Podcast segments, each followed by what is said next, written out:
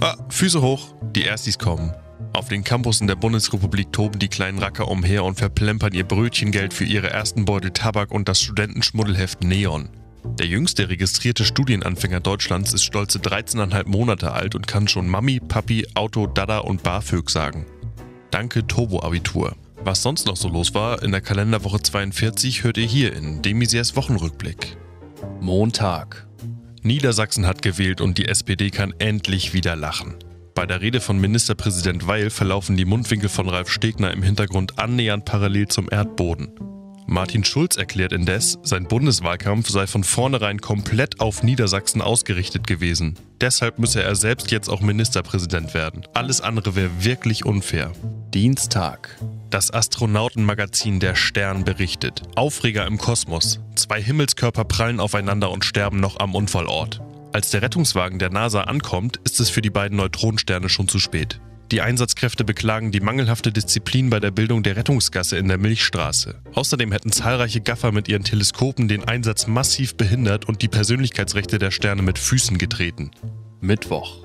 Judy Drakas trennt sich von ihrem Ehemann Andreas Pfaff. Jetzt geht es dem Ex-Mann der Nachrichtensprecherin so wie allen anderen Tagesschau-Zuschauern. Er wird nie wieder ihren Unterleib zu Gesicht bekommen. Donnerstag. Der Aufsichtsrat der Deutschen Bahn vertagt zum wiederholten Male die Wahl des neuen Vorstands. Grund? Der Großteil der Aufsichtsratsmitglieder steckt auf einem Sackbahnhof irgendwo im Delta zwischen Frankfurt und Limburg an der Lahn fest. Für unbestimmte Zeit. Die SPD sieht die Verantwortung ganz klar bei Verkehrsminister Dobrindt. In einem Schreiben der verkehrspolitischen Sprecherin der SPD, Kirsten Lühmann, heißt es, wer dem Bahnchef Grube eine Grube gräbt, fällt selbst hinein. Freitag. Der italienische Süßwarenproduzent Ferrero übernimmt den amerikanischen Konzern Ferrara, um so in den USA zu expandieren. Auch auf dem Automobilmarkt will Ferrero Fuß fassen und hat deshalb Anteile von Ferrari im Auge.